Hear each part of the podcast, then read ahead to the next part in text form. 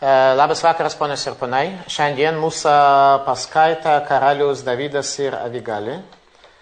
Добрый вечер, дамы и господа. Тема нашей сегодняшней лекции – Царь Давид и Авигаль. Ради, у меня к вам вопрос один есть. Э, Я не могли бы рассказать об инциденте, который произошел в районе строительной площадки, где раньше находилось старое еврейское кладбище. Э, Вчера, 7 марта 2007 года, сообщили мне о том, что власти муниципалитета разрешили осуществление строительных работ на территории бывшего еврейского э, кладбища. Не бывшего, у нас у евреев нет понятия бывшего кладбища. Того кладбища, где коммунисты в 50-м году снесли надгробные плиты, однако большая часть э, великих людей до сих пор там похоронена, включая семью Виленского Гаона, включая автора книги Хая Адам, включая э, многих великих мудрецов Торы, которые были похоронены на этом еврейском кладбище, которое называется Снипешкис. Э, После того, как я об этом узнал, я приехал на место кладбища с моим другом и спонсором этого диска Николаем Розенбергсом, который из Риги приехал э, ко мне в гости. И приехав, мы увидели огромный котлован, который мгновенно строители выкопали так, что мы просто не успели никаким образом отреагировать. И на протяжении вчерашнего и сегодняшнего дня оказалось, что муниципалитет Вильнюса перед э, тем, как э, Артура Зокос, мэр Вильнюса, покидает свою должность, очень быстро дал разрешение на строительство этого участка, несмотря на то, что было соглашение с руководством страны и с муниципалитетом, что только международная экспертная комиссия, которая будет включать в себя раввинов из организации Атаркадиша, имеет право это сделать. Когда мы подошли к воротам стройплощадки, то сотрудники, которые занимались там строительными работами, были очень готовы, они к, к нам подошли, и охранник э, стукнул меня по голове воротами, толкнул меня ворота, так что я получил сотрясение мозга, которое в больнице было зафиксировано. Ну, естественно, начался большой шум за границей. Э, Вчера, в день, когда все это произошло, я передал э, в Израиль, и Кнессет Израиля совершил специальное слушание по этому вопросу, интервью самым различным компаниям. Каждые 10 минут звонит мне посол какой-то страны Евросоюза, США, Канады и прочее, для того, чтобы выразить мне свои соболезнования и выразить свой протест, и обращаются с протестом. К сожалению, впечатление, что здесь не с кем говорить. Впечатление, что евреи, кровь которых пролита на этой земле, даже костям их не дают здесь покоя. Это вкратце то, что происходит. Возвращаясь к нашей сегодняшней теме, царь Давид Авигаль должен сказать, что это, ровно как и все последующие лекции, будут мною даны уже в состоянии после перенесенного, э, как это по-русски, сотрясения мозга. Так что в, в рамках сотрясения последних мозгов мы продолжаем нашу лекцию. И, конечно же, сейчас идет большая борьба за то, чтобы это кладбище остановить. И, к сожалению, 4 метра глубиной выкопали котлован, и те кости, которые там были, они вывезены пока в неизвестном направлении. Я открыл э, дело в э, прокуратуре, э, пресса, послы, огромное количество встреч, каждые несколько минут звонит телефон и с кем-то приходится на этот счет говорить. Ситуация очень суровая. Даже еврейское кладбище старое, где 650 лет евреи хоронили своих усопших, литовские власти не могут оставить в покое. Президент молчит, глава правительства молчит. Только клерки низкого уровня собрались сегодня на встрече в Министерстве культуры для того, чтобы обсудить этот вопрос. Не с кем говорить. Здесь не с кем говорить. Только международная общественность может поднять этот вопрос и привести к спасению еврейского кладбища. Царь Давид и Авигаль. 25 глава дает нам совершенно необычное повествование о событиях, которые, на первый взгляд, совершенно неясно, как их можно понять. Сказано так. «И умер Шмуэль, и собрались все израильтяне, и оплакивали его, и похоронили его в доме его в Раме. А Давид встал и сошел в пустыню Паран, И был человек в Маоне, а имя, а имение его в Кармеле. И этот человек был очень богат, и у него было три тысячи овец и тысяча коз. И был он при стрижке овец своих в Кармеле. Очень богатый человек, всего лишь три тысячи овец, но вроде богатый, по тем стандартам. Имя того человека Наваль, такое симпатичное имя у него было, а имя жены его Авигаль. Эта женщина была умна и красива, а муж человек жестокий и злой. Он был из рода Калева. Калев – это один из 12 шпионов, которых Ирашуа бен отправляет для того, чтобы они, которых Мошерабейну отправляет для того, чтобы посетить землю Израиля. И он вместе с Ирашуа бен рассказывают не зло земле Израиля, а истину. И услышал Давид в пустыне, что Наваль стрижет овец своих. Когда царь Давид скрывается в пустыне от царя Шауля, услышал он, что у Наваля завершение некого процесса, который будет называться стрижка овец. Что это такое, увидим в дальнейшем. И послал Давид десять отроков, и сказал Давид отрокам, поднимитесь в Кармель и зайдите к Навалю, и спросите его от моего имени о здоровье, и скажите ему, да будет так всю жизнь. Мир тебе и дому твоему мир, и всем твоим мир. То есть царь Давид высшей степени скромно приветствует Наваля. Ныне услышал я, что стригут у тебя овец. Вот пастухи твои были с нами, и мы не обижали их, и не пропало у них ничего во все дни, пока они были на кормеле. Спроси отроков твоих, и скажут они тебе, да найдут отроки эти благоволения в глазах твоих, ибо в добрый день пришли мы, дай же то, что сможешь рабам твоим и сыну твоему Давиду. То есть, на первый взгляд, на современном языке это называется крышевание. Да? За то, что мы не обижали твоих отроков, которые баранов пасли, положена нам за это определенная плата. Ну и ответ Наваля на подобного рода предложение. И пошли отроки Давида и сказали Навалю все эти слова от имени Давида и умолкли. И в ответ сказал Наваль рабам Давида, кто такой Давид и кто сын Ишая? Ныне много стало рабов, убегающих от господ своих. Неужели возьму я хлеб мой и воду мою и скот мой, который я зарезал, для тех, кто стрижет у меня овец, и отдам людям, о которых не знаю, откуда они? То есть он дал достаточно грубый ответ. Теперь, э, чем был мотивирован столь грубый ответ по отношению к царю Давиду, который был лидером оппозиции и имел самую большую после царя армию? Разумно ли было дать такой ответ, и что он в себе скрывал? И пошли назад отроки Давида своим путем, и, возвратившись, пришли и пересказали ему все эти слова. И сказал Давид людям своим, опояжьтесь каждым мечом своим, и опоясался каждым мечом своим, опоясался и Давид мечом своим, и подняли за Давидом около 400 человек, а 200 осталось при обозе. Текст нам рассказывает, что царь Давид опоясался мечом последним. Что мы из этого учим?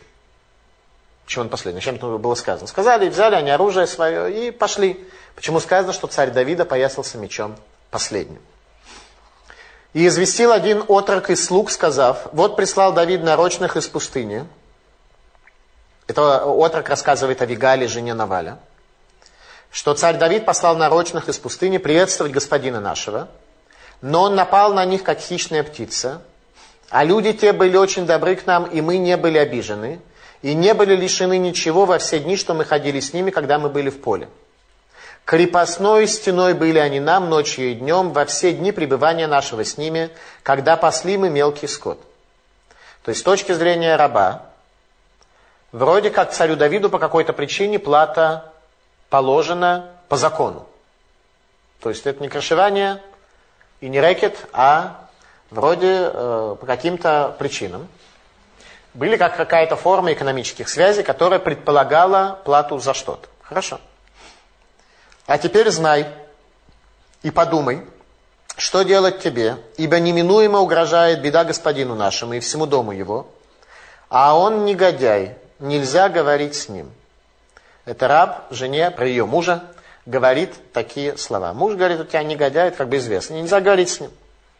Поэтому тебе, Авигаль, решать, как поступить в такой ситуации.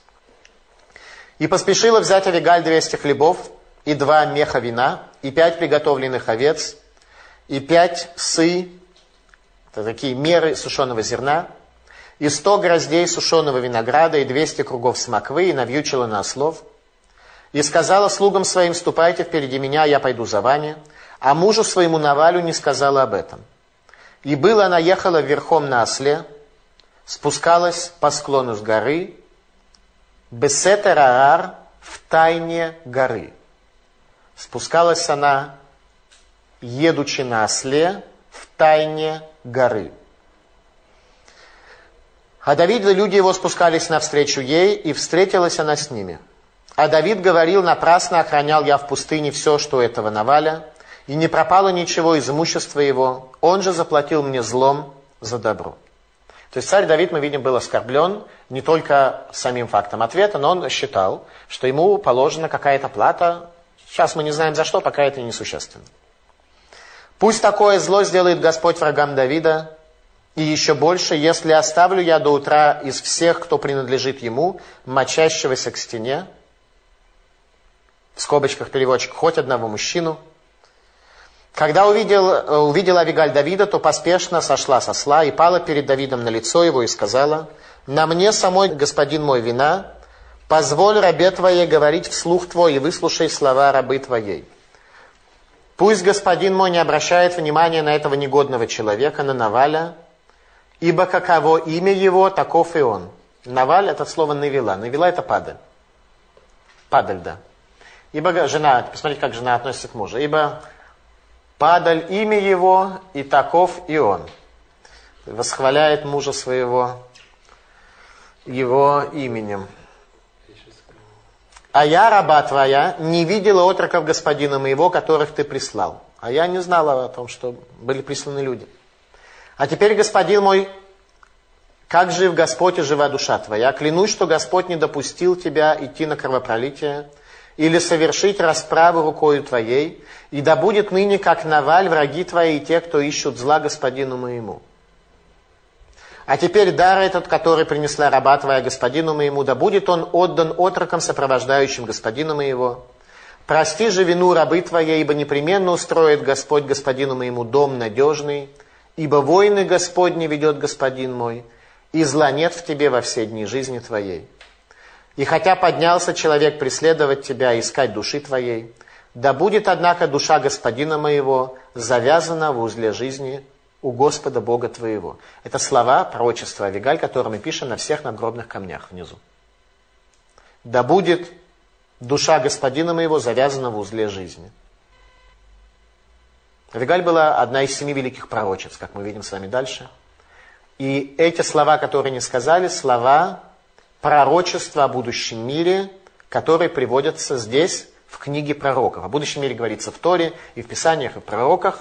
Здесь Авигаль приводит нам, ее словами приводится пророчество о будущем мире. Именно эти слова мы пишем внизу аббревиатурой на всех могилах.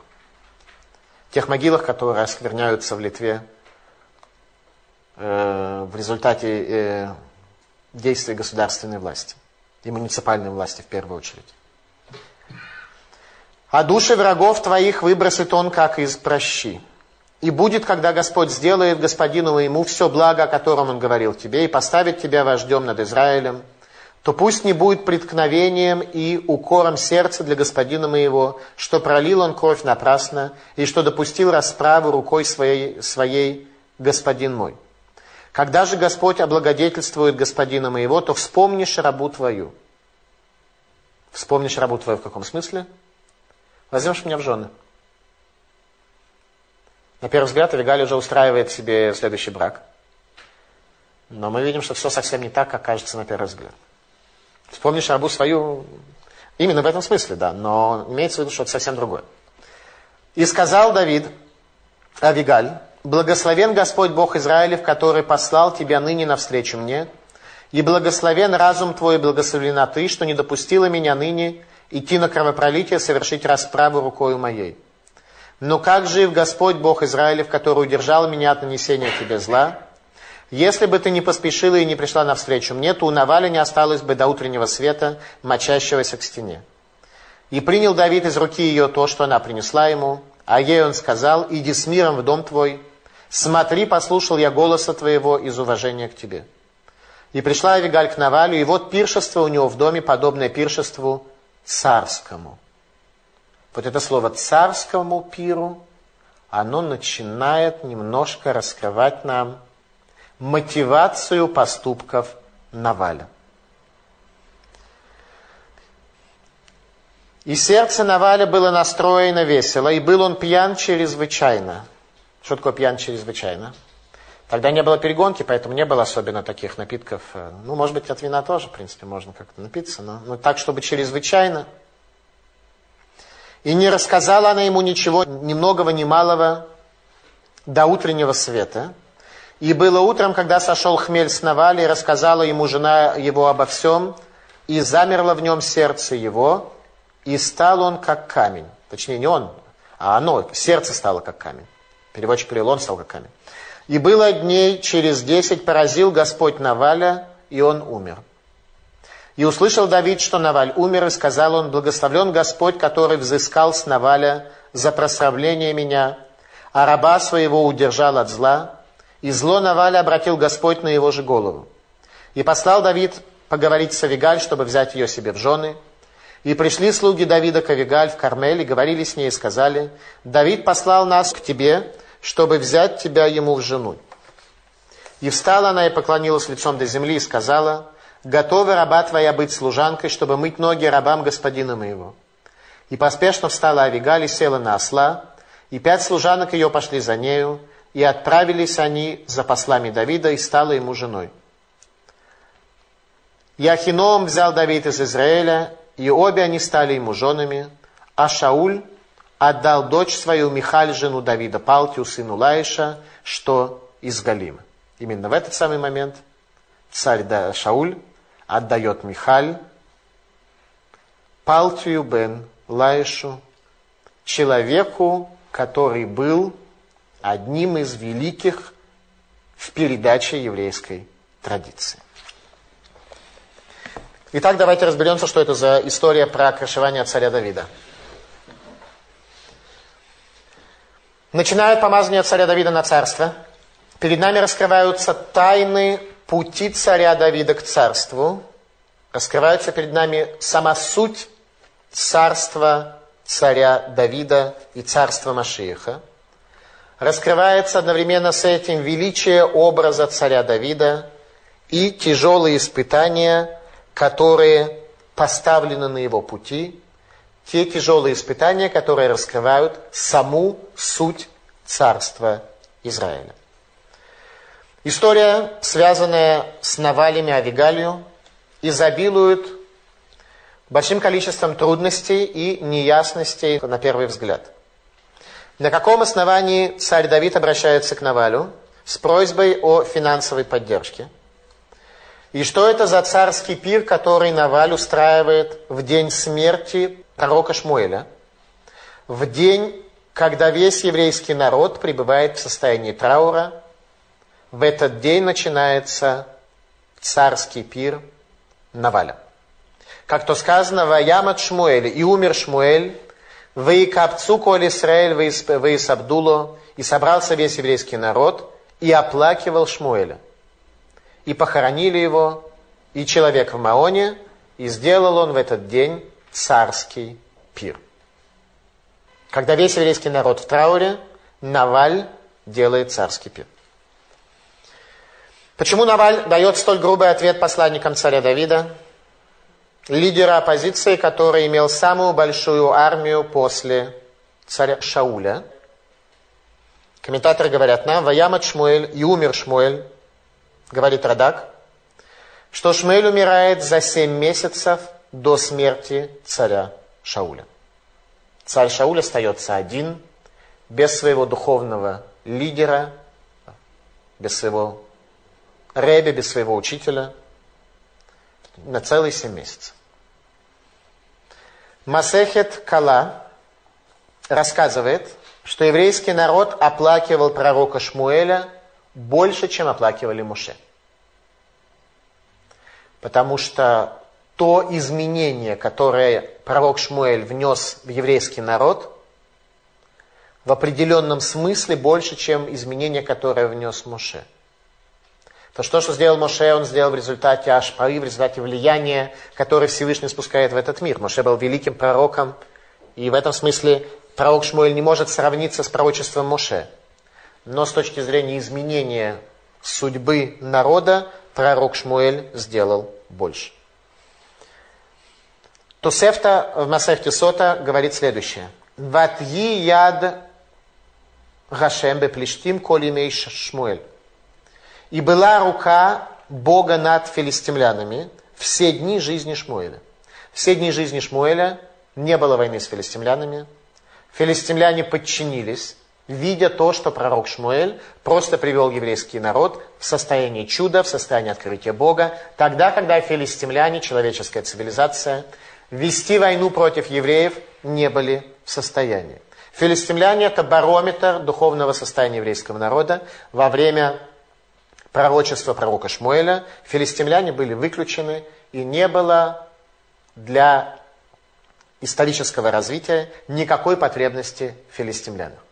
Таким образом, период правления пророка Шмуэля свидетельствует о здоровом состоянии в еврейском народе.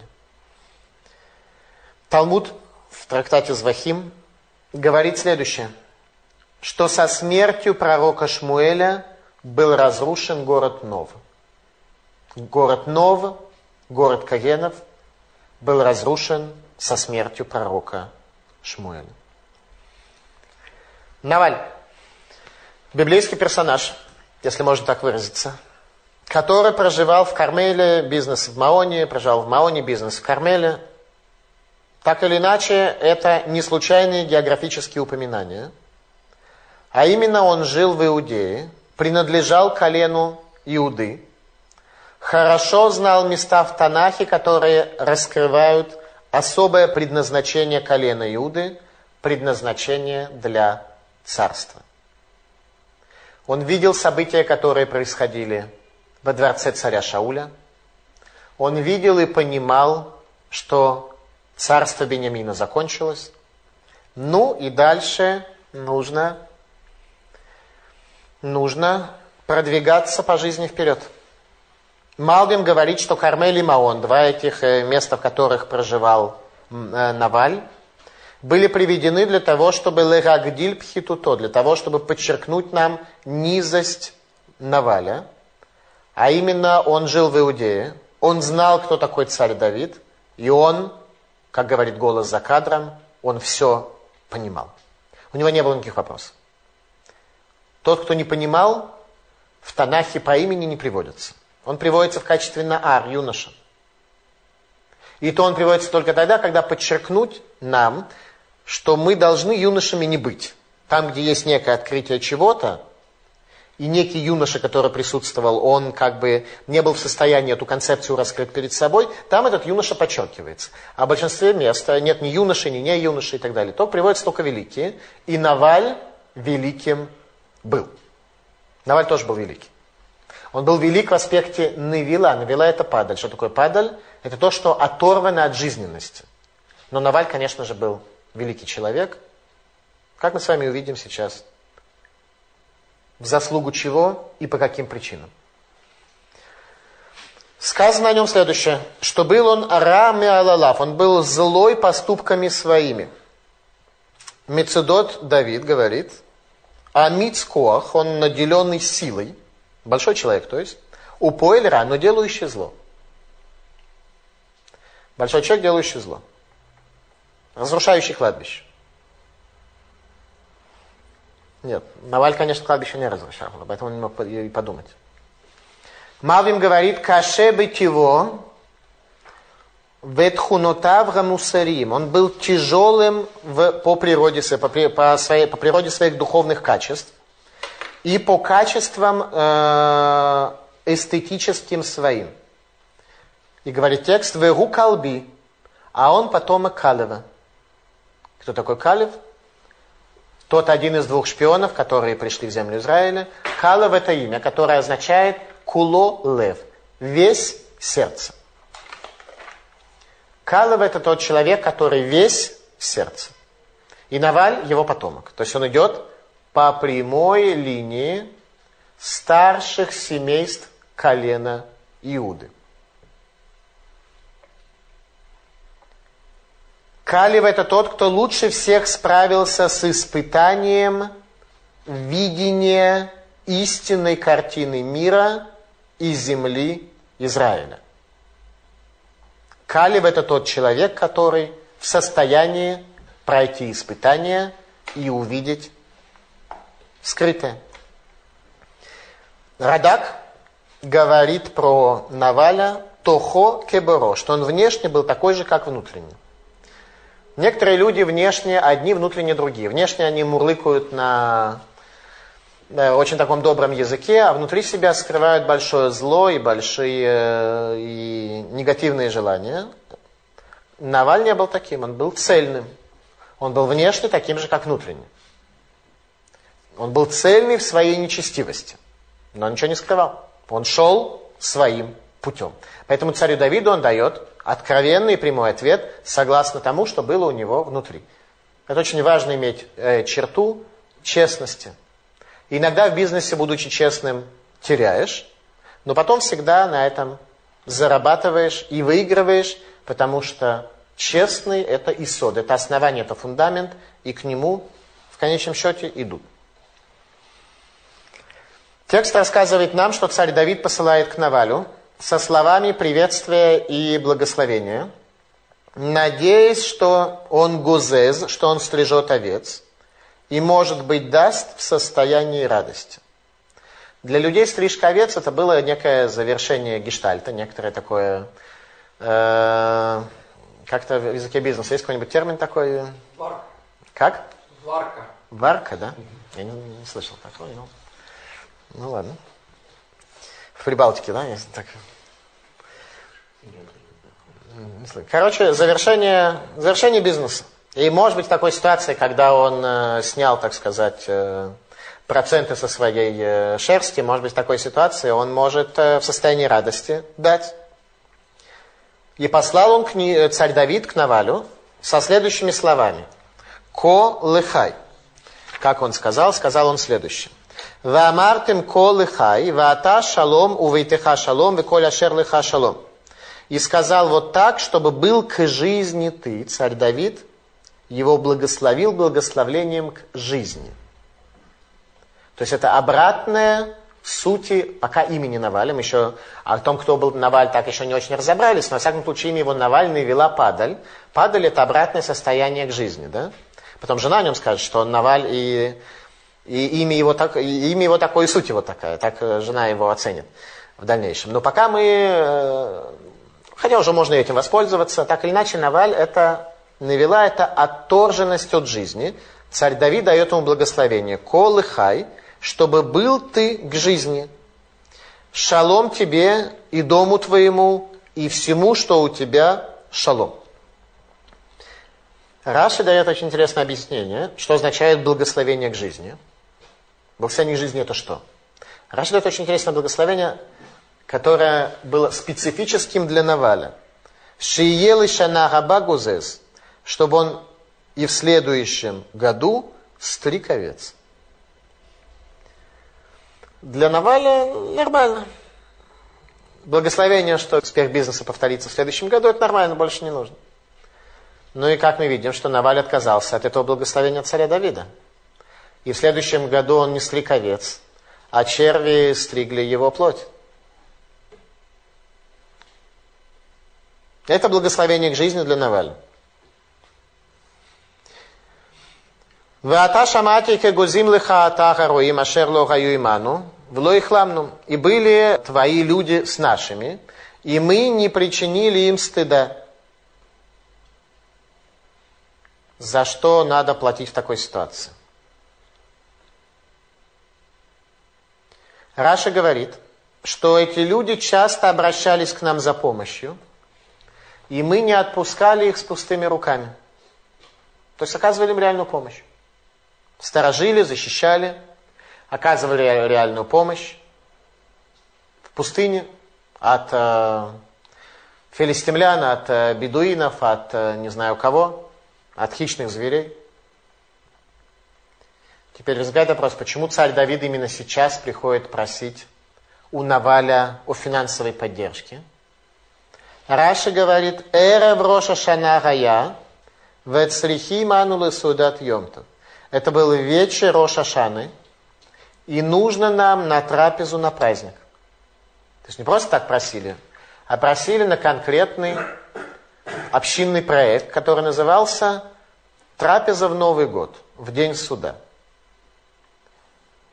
Перед Новым годом умирает Шмуэль в последний день Старого года, ибо праведник, который вписан в книгу жизни, если он умирает в самом конце года, это как бы лучшее свидетельство, что вот как бы этот был дан ему год, который он дожил до самого конца. Пророк Шмуэль умирает перед Рошашана. Весь народ в состоянии траура и в состоянии чувы. Что делает Наваль? стрижку овец и завершение своего цикла жизнедеятельности связано со своим богатством, со своей силой. Когда до Наваля дошли эти посланцы царя Давида, «Ваян Наваль Тавдей Давида», ответил Наваль рабам Давида, «Вайомер ми Давиду ми Бен Ишай». Он дает очень интересный ответ. Ми Давид, кто такой Давид? И кто такой Бен Ишай?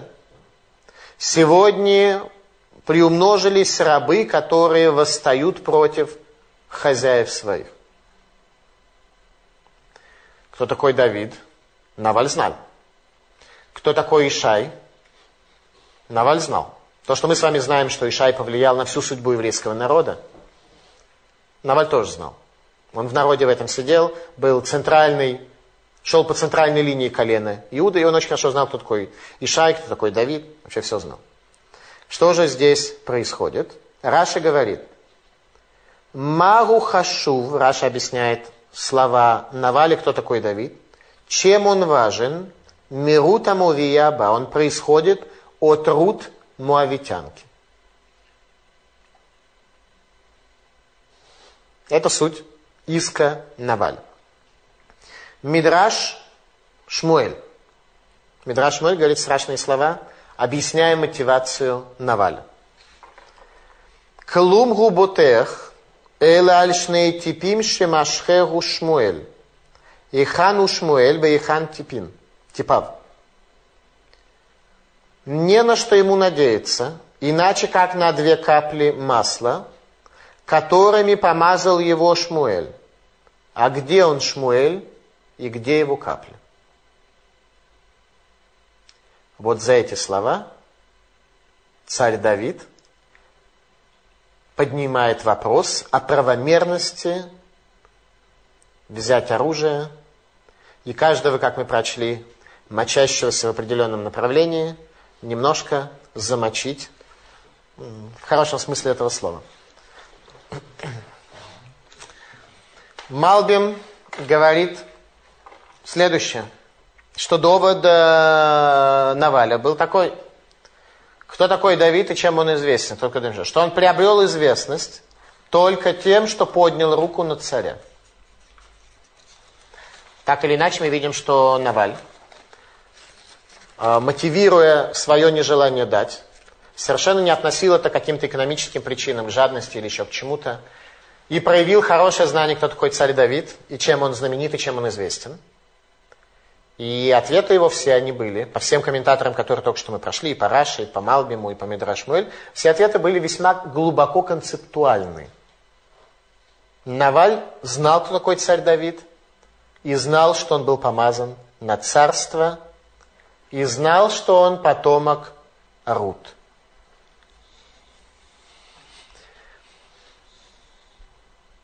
Эмизе Рема. И кто эти люди, говорит Наваль, которые пришли ко мне за помощью? И говорит, «Велакахте от лахми, возьму я хлеб свой, вет мима, и воду мою, вет тифхати, и варево мое, вы нататили анашим ашерло и дать мизехема, и дам я это людям, о которых я не знаю, откуда они пришли. Ответ был бы, что ты не знаешь, откуда пришли. Мы вот здесь в пустыне, в колене Иуда, по соседству проживаем и охраняем твоих людей, охраняем скот и помогаем тебе. И когда они к нам обращаются, мы им помогаем, чем им нужно.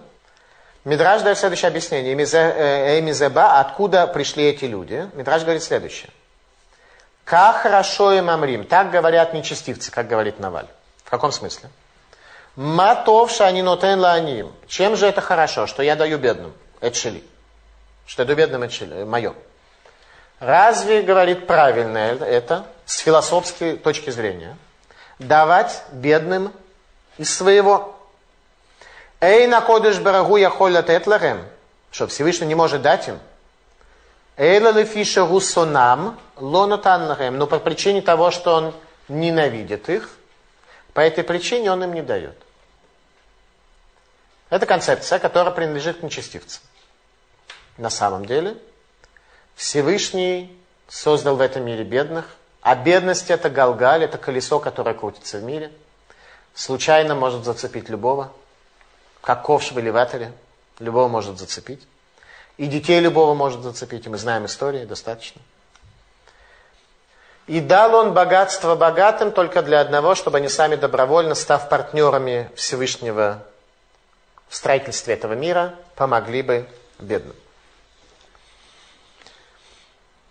Вайомер Давид Ланашав, и сказал Давид людям своим, Хигру эшет хербо, оденьте каждый меч свой, и взял и каждый меч свой, и царь Давид последним тоже берет свой меч. Что здесь происходит? А происходит здесь заседание Сангедрина. И в Сангедрине есть закон о том, что тот, кто является менее знающим, кто является младшим судьей, говорит первым. Потому что есть опасность, что тот, кто, если первым будет говорить большой, то маленький э, побоится сказать свое слово а в пользу защиты обвиняемого. Поэтому начинают говорить с маленького, и задача у Сангедрина только одна – оправдать, если найдут для этого какие-то основания и найдут для этого какие-то э, причины. Поэтому царь Давид одевает свой меч последним, одевает свой меч последним, говоря свое последнее слово, когда Сангедрин принимает решение о том, что Навалю положено наказание. По какой статье и по какой причине, мы с вами увидим чуть позже. Увидим чуть позже. В это время приходит один из рабов Кавигали – и рассказывая о том, что произошло, о том, э, что царь Давид послал своих посланцев, и о том, как Наваль ответил им, он самое главное раскрывает для нас, говорит, «Хомара юлану» – стеной они были для нас. Люди царя Давида для нас были стеной.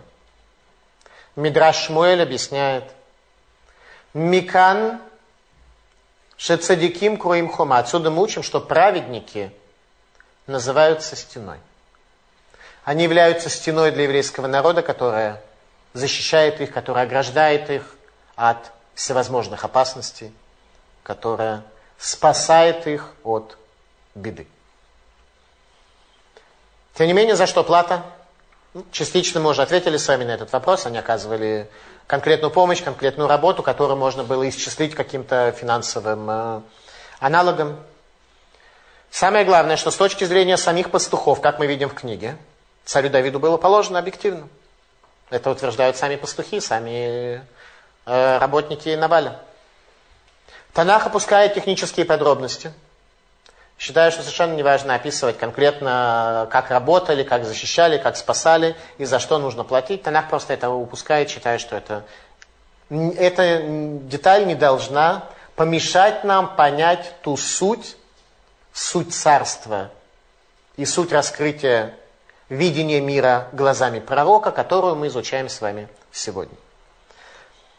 И узнав о том, что произошло, Авигаль спускается навстречу к царю Давиду. Верая, и рухевит аляхамор, баюредет бесетер агар, вегиней Давид вайнаша вирдим ликрата, ветивгошу там. И было она, едет на осле, и спускается в тайне горы – и вот царь Давид и люди его спускаются ей навстречу, и встретились они. Авигаль едет на осле. Зачем Танах? Указывает нам технические детали метода транспортировки Авигаль. Ехала она на осле или на другом виде транспорта? Ответ. На осле в Танахе ехали всего несколько человек. Тот, кто едет на осле, осел на иврите חמור. חמור это חומר, материя. Предание у нас от Хазаль, от наших мудрецов, что тот, кто едет на осле и вошел в Танах, как ездящий на осле, пользующийся услугами ослов в аспекте транспорта, это человек, который оторван от материи, возвышается над материей и не связан с материей. Он ездит на материи, она для него ничего не означает. Он хозяин над своим ослом. А осел, он самое животное такое непослушное. А тот, кто едет на нем, он управляет этим ослом. Поэтому Танах и по, в то время как упустил нам подробности, которые, наверное, всем были интересны так, с общечеловеческой точки зрения, за что царю Давиду нужно платить, вдруг дает нам на первый взгляд лишнюю информацию о том, что Авигаль ехал на осле. А все на самом деле наоборот. За что платить, как раз абсолютно не важно. Какая за что платить? Какая что там точно между ними было. А вот почему Авигаль едет на осле, вот это нас пришло многому научить. Что Авигаль была великая. Она одна из нескольких едет на осле. И все мы знаем, что Машиях, он тоже приедет на осле. Так вот, Авигаль, она на осле ехала. Уже тогда. Билам тоже. Билам ездил на ослице. Ослица это символ связи. И известно из комментариев, то, что говорят комментаторы, что Билам пользовался ослицей в брачных аспектах тоже. И у него не отрыв был от материи, а наоборот глобальная связь. А брачная связь, как известно, она самая близкая, самая такая плотная связь. Поэтому у него со своей ослицей была как раз самая плотная связь а не отрыв от этого, не возвышение и не управление. Ослица имеет прямо обратное значение. И мы увидим с вами еще людей, которые на ослах тоже ездят.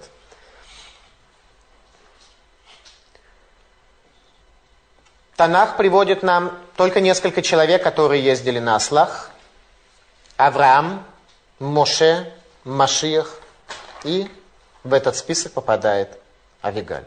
Суть – это отрыв и возвышение над материей. Едет она Бесетераар, в тайне горы. Кто из присутствующих умеет ездить в тайне горы? Пусть даже не на слах, но хотя бы на джипах. В тайне горы. По склону горы можно ездить, а в тайне горы как ездить? Талмуд, трактат Мегила, дает нам здесь очень интересное, приводит очень интересное толкование. Что эти слова указывают на то, что Авигаль была пророчицей. Она постигла некоторую тайну горы. То есть ее пророчество было такого уровня, что тайна горы, она была Авигалью постижена, постижена, постижена. И в это время царь Давид как раз обсуждает со своими людьми то, как Наваль отнесся к нему, как поступил, в ответ на добро, которое царь Давид сделал для Наваля. И говорит Лешекер Шамарти, для обмана сторожил я его и все, что у него. Обратите внимание, царь Давид не сказал, не сказал зря сторожил, потому что добро никогда не может быть зря.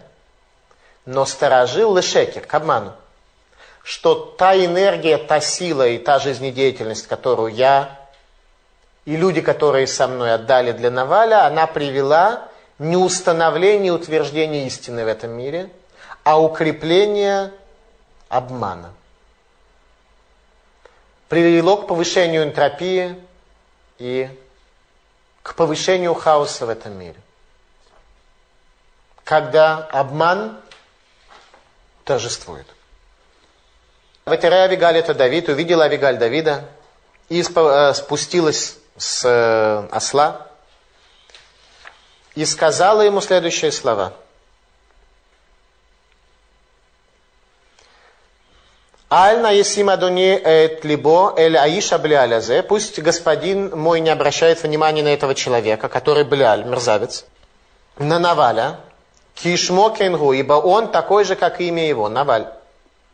Наваль шмо, Наваль имя его, вы навела ему, и падаль с ним. А я не знала о том, что произошло.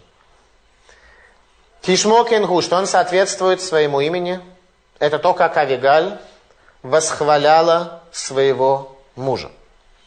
За что такое отношение к мужу и за что положена смертная казнь Навалю решением Сангидрина. Даже если кто-то назовет тебя, что неизвестно, откуда ты пришел, э, от Рут э, Моавицкой происходишь, и куда делись эти капли, которыми пророк Шмуэль тебя помазал и так далее, это вроде как еще на первый взгляд непонятно, какую э, уголовную статью составляет такого рода преступление. Ответ такой.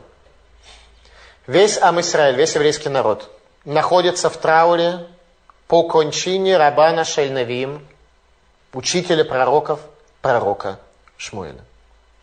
У Наваля в это время мечты о Мелах царский пир. Что такое царский пир? Воцарение.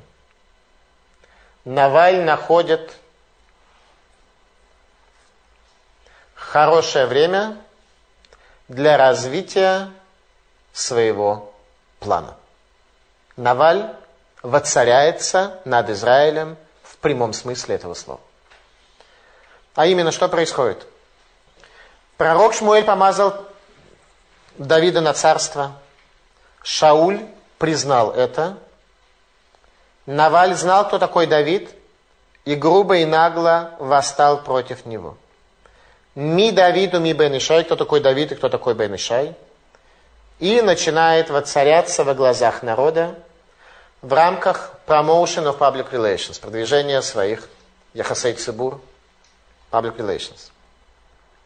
А именно, он знал посук, который знаем мы с вами, «Ло Исур шевит ми Иуда», то, что сказал Мошарабейну перед смертью, что не отойдет скипетр от Иуды. Наваль был большой человек, он понимал, что время Бениамина закончилось, и что теперь будет царство Иуды, который будет вечным, так что скипетр не отойдет. И Наваль решил этот посук отнести к себе. Он решил, что скипетр у Иуды должен быть у него, и на первый взгляд у него были на то очень серьезные веские основания. Он был, грубо говоря, первенцем из колена Иуды. По центральной линии, центральная семья и так далее, он был более-менее первенцем из колена Иуды – и он считал, что тогда, когда благословение колену Иуды начинает работать, задержка в исполнении этого благословения завершена, теперь наступил его возможность, наступила его возможность, и начинается public relations. В какой день? В день смерти Шмуэля. Тогда, когда пророк Шмуэль уже больше ничего сказать не сможет. При жизни пророка Шмуэля, чтобы Наваль начал резать скот публично, стричь скот в смысле публично и так далее, и делать из этого какие-то выводы, это было абсолютно исключено. В день смерти пророка Шмуэля это стало возможным, и он движется. Наваль из потомков Калева, самой уважаемой династии Иуды, Куло Лев, Калев это весь сердце – это человек, который весь контролируем сердцем своим. Говорит Авигаль, что он Блиаль. Блиаль переводится как мерзавец, негодяй. Но на самом деле это Блиоль, без ноши. Это не тот человек, который в жизни своей тянет ношу куда-то, в рамках осуществления своей службы и в рамках исправления мира и изменения и улучшения его. Человек без нож – это тот, кто обычно работает для себя лично, для своего «я» и для своих э, индивидуальных потребностей. Поэтому Наваль – это как бы бли, без. Наваль, наваль, бейт ламет, бли, без, он без.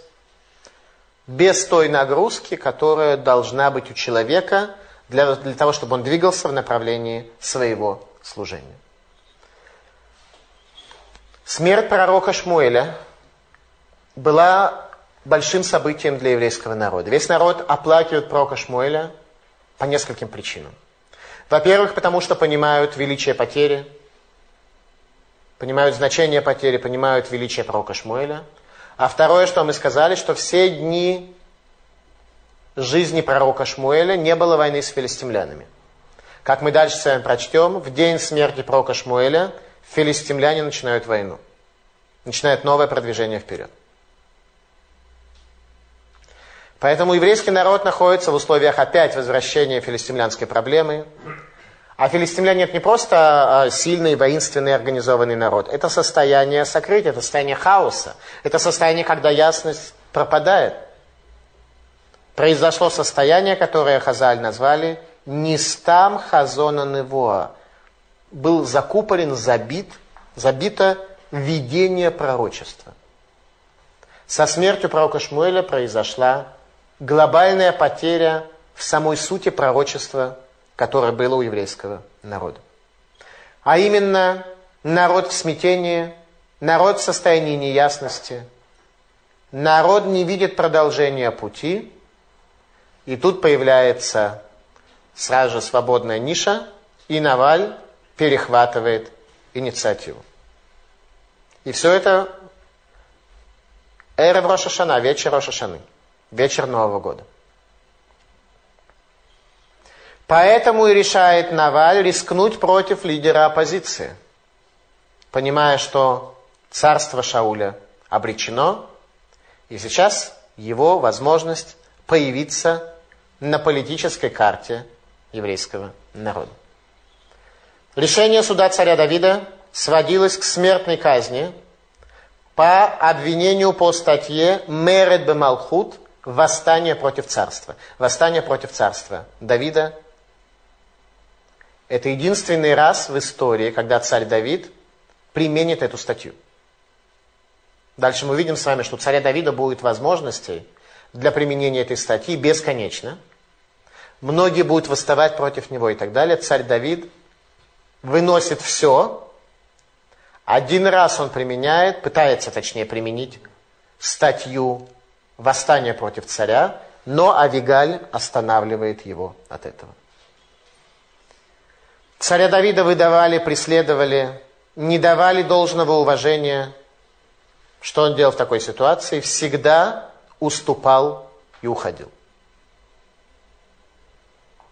С Навалем ситуация иная. Это опасность для всей сути царства Давида. Сегодня мы с вами знаем царь Давид, это Машиях, это, естественно, царь Шломо, строительство храма, а, еврейская история, которая на базе вот этого царства царя Давида продержалась, пройдя через все изгнания и дошла до настоящего времени. И мы с вами сидим сегодня в Вильне и читаем а, на иврите великие книги. Тогда далеко не каждому было все это понятно.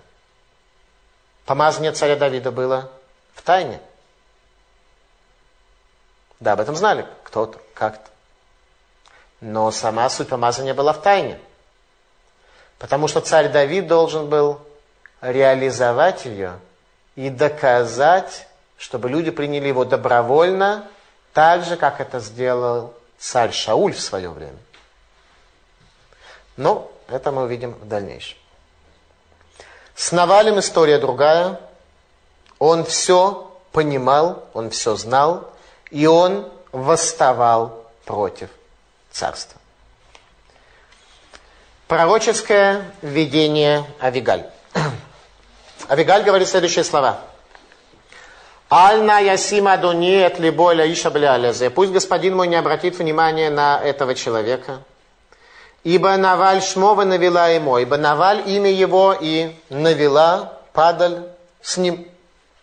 А именно, навела падаль, суть ее это отдаление, отделение от жизни. Обычно то, что от жизни отделено, оно обладает плохим запахом. То, что живет, оно обладает нормальным запахом.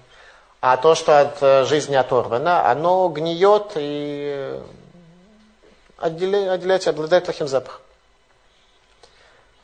Царь Давид в псалмах говорит и просит Всевышнего об одном – Лев Тагор Барали Элоким. Сердце чистое создай мне Бог. Это просьба царя Давида. Эта просьба раскрывает его сущность. То сердце, которое будет чистым, которое будет связано с источником жизни. Которое не будет навелой оторванной от жизни, а будет связано с источником жизни. Ехескель говорит нам о сердце. Как э, мы в дальнейшем увидим, у, Навали будет проблема именно сердца. Сердце его окаменеет в дальнейшем. Что такое окамене, окаменевшее сердце? Пророк Ехескель в 36 главе говорит нам следующее. О будущем мире, когда рассказывает пророк Ехескель о будущем мире и здоровом состоянии человека, говорит он следующие слова. «Вы натати лахем лев хадаш, веруа хадаша этин от лев эвен мипсахем». Вы натати лахем лев баса. И дам я вам сердце новое, и дух новый дам я внутрь вас. И я удалю сердце каменное из плоти вашей, и дам я вам сердце из плоти. А о будущем мире сказано, что сердца наши перестанут быть каменными, они будут сердцами из плоти. Что такое сердце из плоти? То, которое чувствует. Камень он э, не чувствует. А сердце из плоти чувствует. Ему больно. Чувствует тяжесть бедного. Чувствует, что не оставил Всевышний бедных, а желает, чтобы те, кто богатые, оказали им помощь. Ну и все остальное чувствует. То есть не рассуждает по каменному. И не говорит, кто эти люди, что я из моего дам им. Дворим Книга Дворим тоже нам слово «наваль» приводит в качестве концепции. Почему? Вполне возможно, что, кстати говоря, Наваля звали как-то иначе. Может, мама его назвала как-то иначе. Потому что Танах иногда, э, мы этого не, не очень можем знать, но иногда приводит, на где есть места, где мы да знаем, что, то, что нам приводятся имена людей, которые были на самом деле не их именами, а чем-то таким, что отражает их суть, больше, чем э, вот та кликуха, которой к ним обращалась мама, когда гладила его по каменной головке э, и по каменному, по каменному сердцу. Поэтому Наваль, суть его описана в книге Дворим. Ам Наваль велохахам. Народ Наваль, как бы мерзкий, велохахам и не мудрый. Это те слова Торы, которые говорят о катастрофе о том, что вот если этим принципом мы будем жить, то будет катастрофа со всеми ее деталями, со всеми ее подробностями. Как то в книге Дворим, 32 глава, каждый человек может увидеть, и для этого не требуется большого, э, больших э, комментариев, большого понимания глубины текста, и так все написано на поверхности. Царь Шломо пишет об этом следующее. Мишли, 26 глава. «По полю человека ленивого прошел я, по винограднику человека без сердца. И вот зарос он весьма крапивой, и покрылась поверхность его бурьяном, и ограда каменная его разрушена. Это состояние человека без сердца, у которого в голове живут брамтозавры, который мыслит свободно. Дед, по-нашему, дед – Дед может быть мудрецом, а может быть дедом. Так. Причем от возраста это не зависит. Дед это вне возрастная концепция, в принципе. Может быть по возрасту молодым, а быть полным дедом. Нет ясности, нет причины и следствия, все случайность. И мир покрыт туманом, и человек пребывает во мраке своей собственной фантазии. Авигаль останавливает царя Давида, как в дальнейшем царь Давид скажет, «Брухат, благословлена ты, что ты оставила меня миво бедамим, чтобы я не пришел к крови». И кровь написана во множественном числе, кровям дословно. Чтобы я не, что ты остановила меня, чтобы я не, при, не пришел к кровям. А именно о чем идет речь? Речь идет о очень особом явлении. Царь Давид собирался в тот момент совершить два действия, которые были бы нарушениями с точки зрения крови, а именно убийство Наваля и Нидовка в состоянии, в котором была Авигаль в тот момент, ибо царь Давид хотел взять ее на месте себе в жены. Поэтому, когда в дальнейшем она скажет, и тогда ты вспомнишь рабу свою, это не то, что она резервировала себе должность жены царя Давида, она сказала, не сейчас, потом возьмешь, не сейчас. У царя Давида было 18 жен, из них две имели особую роль. Михаль, жена для будущего мира, и Авигаль, жена для этого мира. Что это значит для будущего мира и для этого? А я думаю, что э, не стоит, наверное, детализировать особенно. Когда мы говорили о, Михале, мы в всяком случае увидели из э, последних событий э, Михаль, когда презрела на царя Давида, мы видели, что тот архетип, который был свойственен ей, архетип колена Беньямина, он соотве- будет соответствовать царю Давиду только в будущем мире. Здесь его архетип, он другой, назначение колена Иуды другое, а Вигаль была из колена Иуды. И она имела похожий архетип, поэтому ее царство, ее состояние жены царя, оно как раз соответствовало царю Давиду в этом мире. А вдаваться в подробности здесь э, будет немножко пока сложно, я думаю. Возникает вопрос, как Авигаль его остановил. Это лишний раз показывает, да, что Авигаль была в состоянии его остановить какими-то галахическими доводами. Авигаль задала царю Давиду галахический вопрос. Идет царь Давид, навстречу женщина. Женщина задает галахический вопрос. 400 человек останавливаются. Тору спросили, надо ответить. Она показала ему при лунном свете э, платочек с кровью, задав вопрос, является ли эта кровь чистая или нет. Речь касается законов семейной чистоты. Сейчас не будем вдаваться в детали. Э, чистая это кровь или нет? Царь Давид говорит, что разве можно отвечать на вопрос по чистоте крови ночью, когда не видно?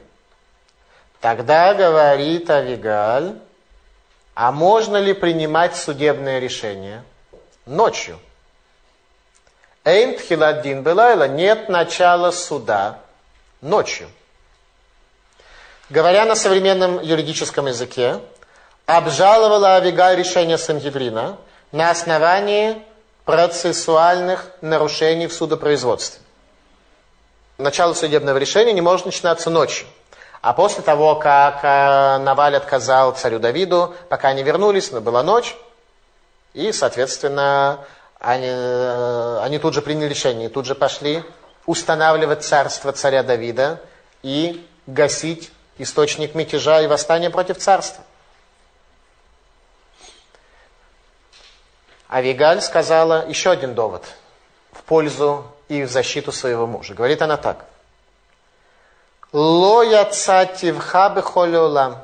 По какой статье, простите, мочить будем, спросил Авигаль. Отвечает э, Давид, Давид, восстание против царства. На каком основании вы царь? Что меня помазал пророк Шмуэль. Говорит Авигаль, ло яцативха бехолеолам. Слава о тебе, то есть информация о том, что ты царь, не распространилась по всему миру, стало быть, ты не являешься правящим царем, стало быть, нет состава преступления, восстание против царя.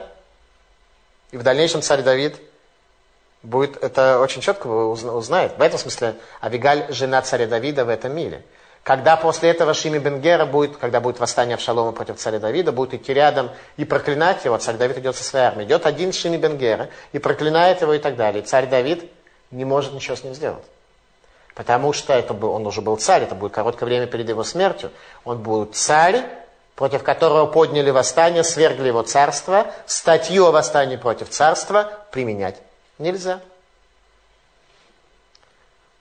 Приводит Авигаль следующий довод – и говорит, Адайн Шмуэль Каяму Малхуто Каями. До сих пор Шауль жив, и царство его живо.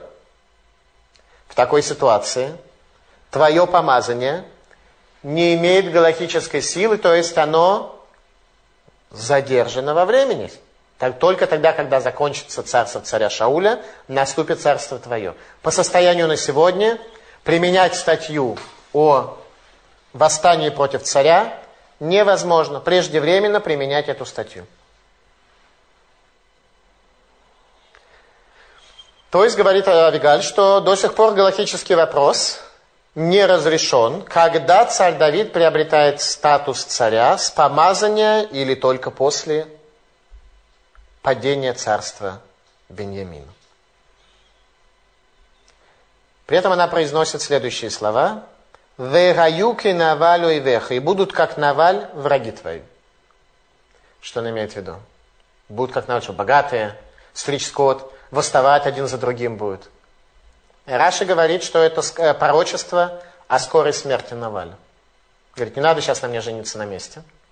При живом муже и мужа, так сказать, по статье проводить. Да пророчество, и будет, как враги твои Наваль.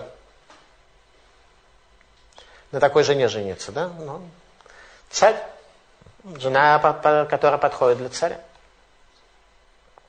Везахарта это матеха, и вспомнишь ты рабу твою. Только тогда вспомнишь. А сейчас, говорит, рано. То есть она, в тексте это не написано, но суть этих слов. А сейчас рано. И поблагодарил ее царь Давид, что она остановила его, лавобы дамим, чтобы пролить крови, кровь убийства и кровь Ниды в состоянии, в котором была Авигаль. Как останавливает Авигаль царя Давида? Она говорит так. Сейчас рано. У нас должен родиться сын Даниэль, один из четырех людей, которые уйдут из этого мира без греха. Рождение этого сына и наш брак не могут начаться в грехе.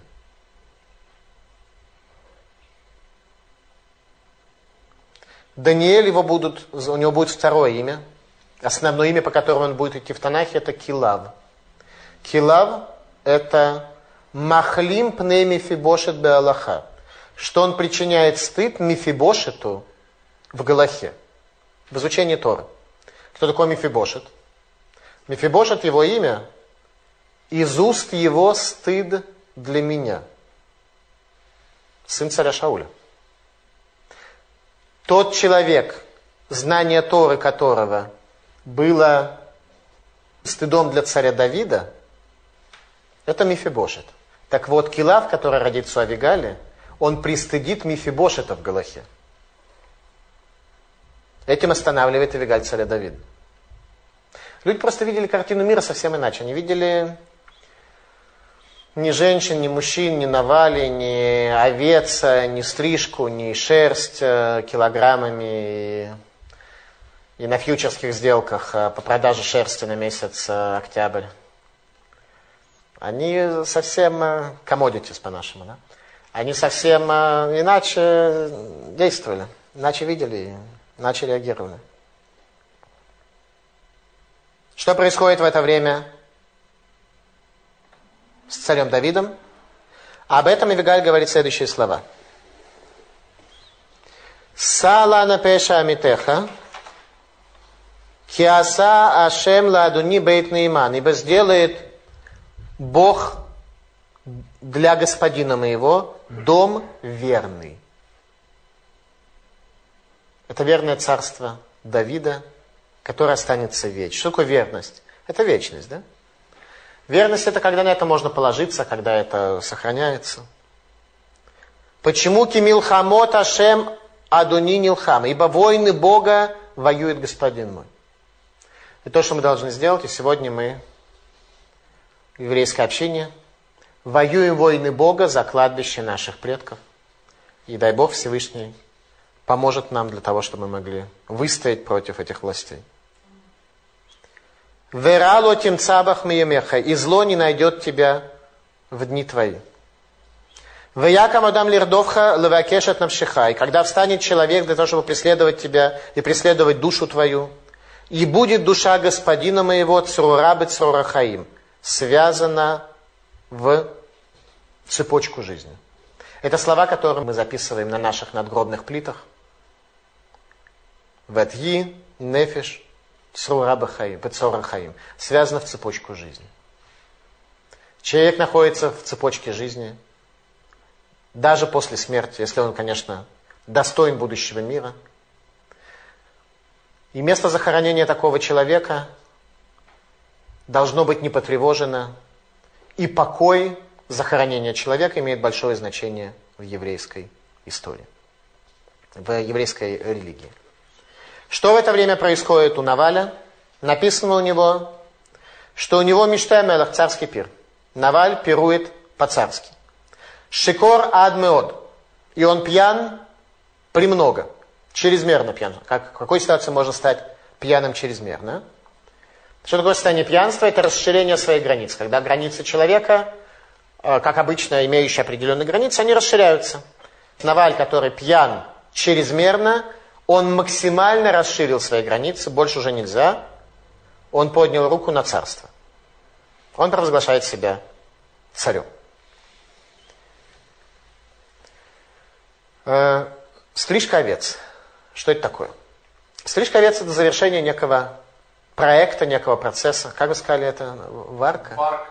Варка, о, варка. Когда варка происходит в этом мире, то Всевышний по определению, когда человек создает кли, варка это кли, создает сосуд, то Всевышний по определению, по правилам взаимосвязи между божественным и мирским, Всевышний в этот э, кли, в этот сосуд посылает свет. Этот свет может быть э, разной интенсивности. Он, это может быть свет, который светит и греет. А может быть свет, который ударяет, как молния, и сжигает. От чего все это зависит? Это зависит от намерения, которое человек имеет, когда он создает этот сосуд. Если этот сосуд он создает для своего служения, мотивация поступка человека его служения, тогда происходит свет. Если это происходит для СМИ, для собственного удовольствия, то Всевышний, как правило, посылает такой свет, который э, может сжечь в крайнем случае, ударить. Но благословение, света, тепла, комфорта и покоя он не несет. Все зависит от твоей мотивации. Все мы полны всякими килим. У нас есть машины, квартиры, что-то другое. Поэтому наши квартиры мы никогда не завершаем до конца. Мы оставляем квадратный локоть незакрашенным. До тех пор, пока не будет храм. Тем самым э, говоря, что пока храм наш находится в разрушении, мы не можем завершить кли, завершить сосуд нашего дома таковым, чтобы он был э, завершенным и целым. Под утро когда от пьянства Наваль отошел, а если мы говорим о царстве, отошел от царства, нет, привык уже. Под утро ему уже стало, если поначалу, по вечером, когда он объявился царем, так у него там все около кихала и так далее. Под утро чуть-чуть уже отошел от э, этого самого, уже почувствовал себя, ну да, почему я не царь, так, у меня это обычно перед экзаменами было. Когда идешь на экзамен, понимаешь, ничего не знаешь в нужной мере. Когда экзамен сдаешь, через три минуты после этого ну да, в принципе, я как бы так, по большому счету, я как бы все знаю, и даже как, бы очень хорошо, и, и глубоко, и ясно. Очевидно, что я сдал экзамены, это совершенно в мою заслугу и так далее. Так вот, он уже привык к тому, что он э, царь. Тут рассказали ему о том, что царь Давид, собственно говоря, с людьми и мечами шел. И что с царством твоим, хоть тебя сейчас как бы и не казнили, но царство твоего, есть определенные трудности. Против тебя будет и царь, и лидер оппозиции тоже. Написано в Ямат Либо, и умерло сердце его в нем. Умерло сердце. Раши объясняет, что значит умерло сердце. Рассказали про опасность, про царя Давида с оружием и со всем остальным. Раши говорит, сожалел о подарке, посланном Давиде, Давиду. То, что есть опасность убить, могут, говорит, ладно. Подарок послали, сердце умерло. Сердечный удар получил. Подарок послали. Дованус. Дованус. Гешикт. Поэтому опасность, ладно. Есть люди, которые, почему Шма, Шма Исрой сказано, возлюби Бога, бехоль левевха, всем сердцем твоим, то есть злым и добрым началом, бехоль навшиха, у бехоль меодеха, всей жизни, навшиха душой твоей, всем, что есть у тебя, то есть имуществом. Есть люди, которые которым, э, которые готовы, в принципе, за Бога отдать имущество легко. Но жизнь они так не очень готовы отдать. Если люди наоборот, жизнь они готовы отдать, но имущество, когда это коснется, э, совершенно нет. Так вот, Лаван нам говорит, что имущество это, так сказать, вещь. И сердце его, так сказать, у него там умерло именно благодаря этому. Существуют и другие объяснения. Хазаль говорит, Наваль, был Гилгулем Лавана, а Лаван был Гилгулем Билама. В Сефер Гилгулим это написано. И у каждого из них сила была в языке. Балак, царь Муава, который Билама нанял для его, так сказать, деятельности на благо э, муавского народа, он был большим колдуном и большим мудрецом. Ему нужно было проклятие Билама. Сила Билама была в проклятии, которое ожидалось, что он скажет по поводу еврейского народа. У Лавана сила в языке. По бизнесу он как раз не преуспевал. Нужно отметить, до прихода Якова Яков принес ему благословение, а до этого у него по бизнесу только языком трепал, а по бизнесу слабо было у Лавана. И Наваль Гилгуль этих двух товарищей, у которых не было души, доли в будущем мире. И суть Гилгуля заключалась в том, что сила, которая была дана в языке, ждала своего исправления. У Навали тоже было испытание. Сказать благословение на царство Израиля. Что говорит Наваль? Ми Давиду, ми Бенышай. Кто такой Давид, кто такой Бенышай, что это за царство, и на что он полагается, на капли, которыми помазал его пророк Шмуэль. Сефер Гилгулим говорит нам, что он окаменел, окаменело сердце его, ибо понял, что он не исполнил свою задачу. Он понял свою задачу, понял, что я не исполнил.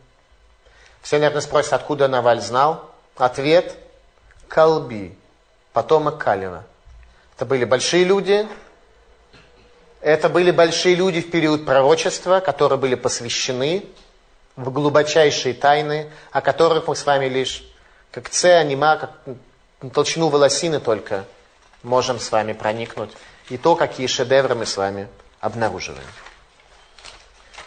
Суть функции Билама проклятия царства Израиля. И Наваль повторил совершенное Биламом. Десять дней Наваль болел. 10 дней. От Рошашана 10 дней э, это Йом-Кипур. Всевышний дает ему 10 дней исправления. Так, чтобы до Йом-Кипура Наваль мог э, исправить э, свой грех. Но как сделаешь чуву с каменным сердцем? Это нам с вами важно иметь в виду, что если мы хотим сделать чуву и к Богу вернуться, нам нужно каменные сердца немножко, чуть-чуть сердцами из плоти сделать. Царь Давид посылает за Авигалью, которая едет на осле, становится женой царя Давида, рожает Даниэля, который пройдет по этому миру и выйдет из него, не совершив ни одного греха. Это образ Авигалии, который едет на осле, Бесетер Гагар в тайне горы. Даниэль сын царя Давида? Даниэль сын царя Давида, конечно. Пророчество Авигаля. Ватие Нефиш Адонит Цура Хаим. И будет душа господина моего в цепочке жизни. Говорит э, Мидраш что нишамот садиким гнузот тахат кисеаковод, что души праведников, они скрыты под э, престолом славы. Под престолом славы они скрыты. То есть, в принципе, все души, они возвращаются под престол славы, а попасть туда можно только, если ты праведный. Если ты не праведный, то тебе туда не попасть, в принципе. Получается либо реинкарнация, либо э, очистка генома, и тогда уже за ту праведность, которую да, ты успел в своей жизни совершить, ты таки возвращаешься и э, э, поднимаешься наверх и так далее. Мидраш Зута говорит, что обещание вечности для мудреца связать свое имя с именем Всевышнего. Что вечность для мудреца, она э, зависит напрямую. Тот уровень, который человек получает в Ганедане, и тот, э, то, как он попадает, как, какой Ганедан для себя он построит, зависит только от одного. От степени связи своего имени с именем Всевышнего. Подумайте. Берутся простая, простая арифметика. Ну, она на небе будет, конечно, очень непростая, но, но простая арифметика. Берешь свои поступки, свой день, неделю, месяц, год, и смотришь, какое количество поступков ты сделал, мотивируясь Богом, а какое мотивируясь своим бизнесом, бренным, э, плотским, защитой своего здоровья, защитой своего желудка, защитой своей славы, защитой своего почета и прочее. То есть здоровьем нужно заниматься, но это может быть э, духовный поступок тоже. Но в всяком случае все зависит от того, насколько связываешь ты свое имя с именем Всевышнего. Книга Зогар говорит следующее. Закаин инум цадикая, даит лагун хулка ила бекуча брегу, веколь манде агдиш куча брегу магдишлы. Достойны они праведники, что есть у них доля возвышенная, во Всевышнем благословлен он. И всякий, кто освящает себя, Всевышний благословлен Он освящает его. То есть, когда мы движемся в направлении освящения себя, Всевышний идет нам навстречу, помогает нам и нас э, освещает э, также, дает нам дополнительные силы и переводит нас в особую, ну, простой можно, э, притчу простую привести. Человек идет Задача ему подняться на сотый этаж. И он э, один э, такой здоровый, крепкий, побежал, побежал, там на, на 50 этаже э, умер от усталости. Идет инвалид такой, Бог сказал, на сотый этаж, идем на 613 этаж, точнее, идем на 613. И он так слабенький, со здоровьем, и, и бедный, и так далее. И он идет с этажа на этаж и так далее. И на каком-то этаже он поднялся, сделал немножко еще больше, чем он мог, и видит лифт. Ну, он в лифт. И лифт его поднял на 613 этаж. Когда мы делаем то, что от нас хочет Всевышний, освещаем себя, Всевышний помогает нам. А Раби Минахи Мендел из Шклова, ученик Виленского Гаона, говорит, что тот человек достоин будущего мира, кто отделен мин гаолам гагевель, Веашекер, веашефель. Тот, кто отделен от мира суеты и обмана и приниженности. Вот такой человек, говорит Раби Минахи Мендел из Шклова, он достоин будущей жизни. А если нет, то кафакелы, то тогда проща, самое тяжелое наказание, которое может быть для человека, это проща, когда душа человека Э, бросается этой прощой из одной стороны в другой. Э, в геном его не пускают, даже в геном его не пускают, чтобы очищаться. Не, нечего ему там очищаться, не поможет. Его бросают, у него жуткие, жуткие страдания, жуткое мучение и так далее. И что, так, что это за проща, что это за кафакель? Мидраша когда говорит, что э, разбрасывание души после смерти человека в качестве наказания прощой соответствует разбросу души нечестивца по разным концам мира, без возможности собраться и сконцентрироваться. И это то, что получает человек, который при жизни жил именно так, когда он был разбросан по миру, без сбора, концентрации и напряжения своего внимания на служение Богу своему. Вилинский Гаон говорит о Хибутакевер. В чем заключается страдание могилы?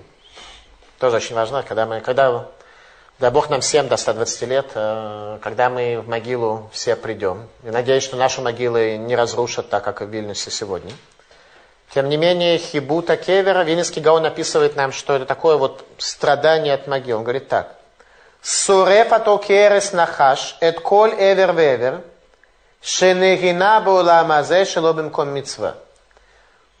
Э, могила, она сжигает человека, как змеиный яд. Каждый орган человека, который получал удовольствие в этом мире, не на месте мецвы. За каждое удовольствие, которое не в рамках мецвы получили мы в этом мире, когда спустимся в могилу, нас это будет сжечь, как змеиным ядом. Кто такой змей? Тот, кто смешал добро и зло. Так что добро и зло стало смешанным в человеке и стало обладать способностью влияния на человека. Говорит Вилинский Гаон, еще одно высказывание. Шнейроше авера еш верен тава в дибур. Кенегет тава, векафа келе кенегет га дибур. Два основных э, греха есть у человека. Это страсть и грехи, которые человек делает э, речью своею. Геном соответствует, он очищает то, что человек делает в результате страсти, а кафакела, когда человек говорит языком своим. Ральбак, комментатор на Танах Ральбак, говорит, что кафакела это состояние, когда у души нет сохранения и пребывания.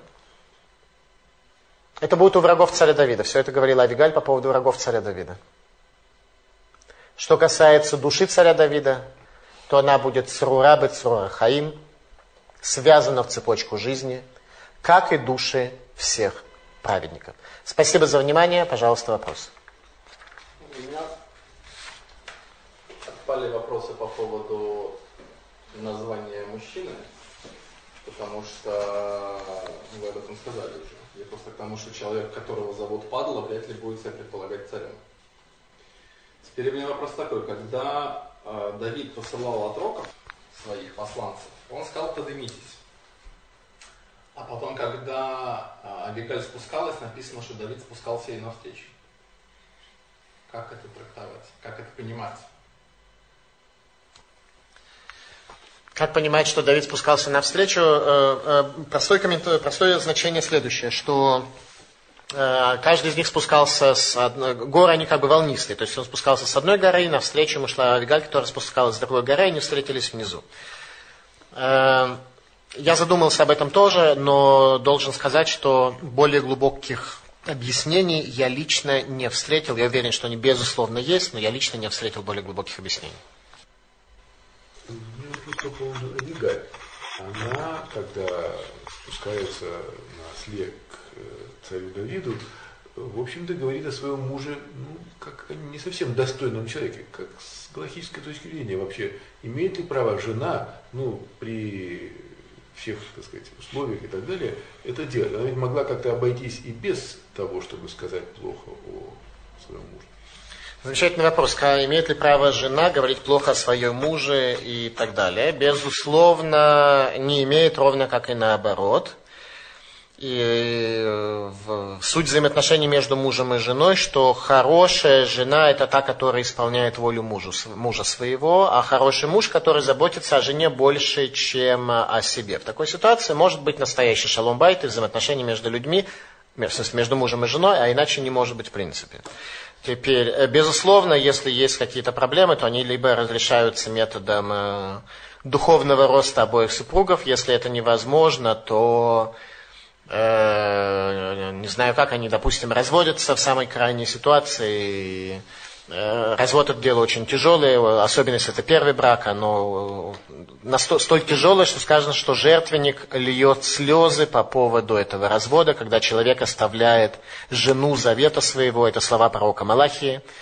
Безусловно, неуместно в нормальной ситуации, чтобы жена мужа своего оговаривала, даже если он наваль, и навела свойственно ему. Здесь Танах раскрывает нам из слов Авигали просто суть того, кто такой Наваль. И... как нечто нарицательное, и благодаря этому мы просто понимаем э, немножко больше, кто он такой. А, собственно, что она сказала? Что она признала, что он оторван от жизни. Был как бы юридический спор между ним, между ним и между... И она признала, что ее муж э, действительно, фактически, зайдя туда, куда он зашел, то есть, дойдя, придя к царству, потерял жизнь и оторвался от нее. Придя к своему иллюзорному, мистическому, им самим созданному и узурпированному царству.